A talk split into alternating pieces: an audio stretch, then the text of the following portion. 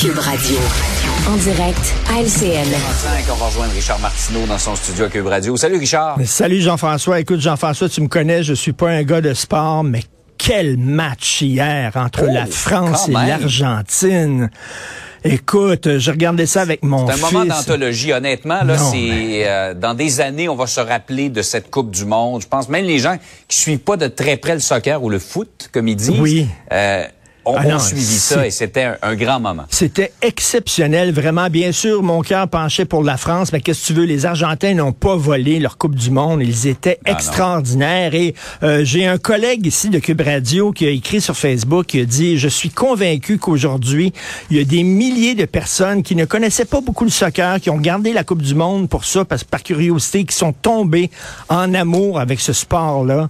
Et écoute, j'en suis, là, vraiment, j'ai regardé ça hier Mhm. Ah, et j'étais hyper impressionné. Quel match hallucinant quand même. C'est- davantage qu'un match. On dirait que c'est un moment d'histoire où le- on avait l'impression que la planète entière euh, était à l'écoute et qu'on vi- on vivait quelque chose de très particulier avec le couronnement suprême d'un d'un divin Messi, comme on le surnomme aujourd'hui, Oui, Lionel Messi, exactement. qui est devenu euh, un immortel vraiment avec ce, ce Oui. match-là. Hey Richard, des, des exercices militaires qui nous laissent songeurs, exercices, euh, je pense, c'est euh, au niveau naval conjoint entre la Russie et la Chine. Écoute, il y a de l'amour dans l'air, là. Alors, la Russie et la Chine qui se font des beaux yeux, là. On dit que le- entre le 21 et le 27 décembre, dans la mer de Chine, il va y avoir des exercices euh, navaux conjoints entre la Russie et la Chine avec tir de missiles, d'artillerie, lutte anti-sous-marin au programme. Ça, c'est comme si dans une école secondaire, t'as le boulet de la classe de secondaire 2, euh, Steve, puis t'as le boulet de la classe de secondaire 3, Kevin, qui ont décidé de se mettre ensemble pour écœurer l'école au complet. C'est vraiment assez, assez euh, inquiétant. Pendant que Ici, euh, on baisse le niveau à l'école pour permettre aux étudiants de passer. Pendant qu'on donne des sentences bonbons aux criminels, parce que l'important, c'est la réhabilitation, hein, c'est pas la punition. Pendant qu'on permet à nos militaires de se déguiser en patoff sur le front. Pendant qu'on enlève des photos de Joseph Facal d'un cégep, parce que ça fait pleurer des petits lapins. Pendant que l'important ici, c'est le ressenti et non pas la réalité. Pendant ce temps-là, tu les deux régimes les plus tyranniques quasiment au monde qui se mettent ensemble pour, écoute, là, c'est vraiment, tu sais, le Time Magazine a mis comme homme de l'année Zelensky. Je peux comprendre, Ouais. bien sûr, on est derrière l'Ukraine, c'est sûr et certain, mais l'homme de l'année, on le voit, là, à droite. C'est Poutine. C'est lui qui est en train de changer la donne. Ça veut pas dire, hein, la personnalité de l'année qu'on approuve ce qu'il fait. Mais Exact. ce gars-là est C'est la en personnalité qui a eu le plus d'impact ou d'influence sur ce qui s'est passé dans le monde. Ben, et effectivement, tout à fait. Poutine Il, est- il est en en a train, pas mal. il est en train de changer la donne. Et là, tu as deux régimes qui disent, nous autres, maintenant, c'est nous autres qui vont être la police du monde. Regardez, là, on va être ensemble. C'est assez peurant. Je vous fais Un petit, un petit conseil, OK? Là, c'est une suggestion de cadeau de Noël et même un cadeau que vous pouvez vous faire.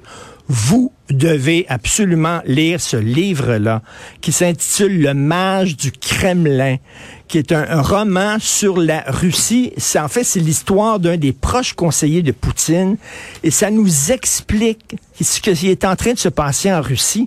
Là-bas en Russie, là, la tolérance, la gentillesse, le compromis, le dialogue, c'est vu comme un signe de faiblesse. Ce qu'ils veulent, les autres, c'est pas un leader qui pleure, qui s'excuse, puis euh, qui porte des chaussettes bizarres avec des personnages de Star Wars Je sais pas à qui tu fais référence. Je sais pas. Ce qu'ils veulent, les autres, c'est quelqu'un qui a une main de fer dans un gant de plomb. C'est Ouais. quelqu'un qui est prêt à aller très loin. Euh, donc, euh, écoute, c'est assez inquiétant ce qui se passe. On finit l'année sur une note quand même qui donne froid dans le dos. La Chine et la Russie ensemble, c'est peut-être pas, euh, c'est pas un rêve, c'est un cauchemar. Absolument. Chez nous maintenant, euh, on en entend de plus en plus parler. J'ai moi-même vu un cas dans un restaurant où je suis allé en fin Ah de oui? semaine, des ce qu'on appelle des no-shows, des clients. Et souvent, c'est pas juste des tables de deux, c'est des groupes de ce temps-ci avec les réservations du temps des fêtes. Ils se présentent pas, ils appellent pas, ils laissent le restaurateur avec le problème. Et j'en ai parlé souvent, je reviens là-dessus parce que Jean-François, si je t'invite à souper à la maison avec ta blonde et que tu peux pas venir parce que ta blonde a la COVID, J'imagine que mm. tu vas m'appeler. Tu me laisseras pas faire mon épicerie puis tout ça et euh, brûler mon steak parce que je suis un piètre cuisinier euh, et tout ça. Tu vas dire, ben non, Richard. Alors c'est la même chose. Pourquoi on fait ça pour les restaurants? Et le pire, c'est qu'il y a des gens qui réservent à 4-5 restaurants qui à la dernière minute vont décider eux autres quel resto ils vont ah, choisir. Appelle pas les autres. Et je parle de ça parce que pour moi, ça, c'est représentatif de comment on est maintenant. Un manque de courtoisie, un manque de politesse. Mm. C'est me, myself and I, comme on dit de plus en plus.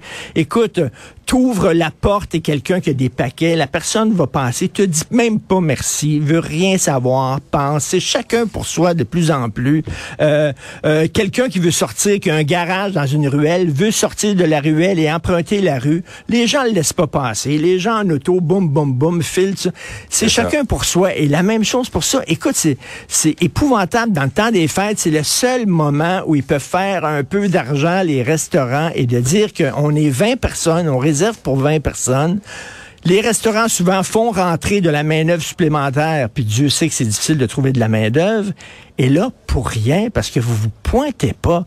Vraiment, c'est vraiment épouvantable. Et les, les, restaurateurs... en voyant des nouvelles de même, là, euh, Richard, ça me donne mal au cœur pour les restaurateurs qui en ont bavé hein, depuis deux ans et demi, presque trois ans. Là, ils ont fermé, ils ont ben eu toute la misère du monde à traverser euh, tout ça, puis là, ils reprennent les affaires et là, ils sont pris avec des problèmes comme ça. C'est un manque élémentaire de considération pour ces gens-là. Tout à fait, un manque élémentaire, comme pendant la pandémie, au plus fort de la pandémie, que des gens qui disent, moi, je me fais pas vacciner, je m'en fous totalement des autres. Alors, à un moment donné, il faut penser un peu aux autres. Donc, pour les restaurateurs, si vous pouvez pas y aller, hein, il n'y a pas de problème, appelez et dites, je suis désolé. Ils vont pas vous crier après, faites-le pas, ils vont dire, au contraire, ils vont vous remercier de les avoir euh, avertis. Exact. Je pense que ça a été dur avec tes talents de cuisinier. Euh, ah on, m'a dit que tes œufs cuits durs étaient excellents. Écoute, je fais brûler de l'eau, moi, vraiment. là. T'es rendu là. salut, Salut, bonne journée.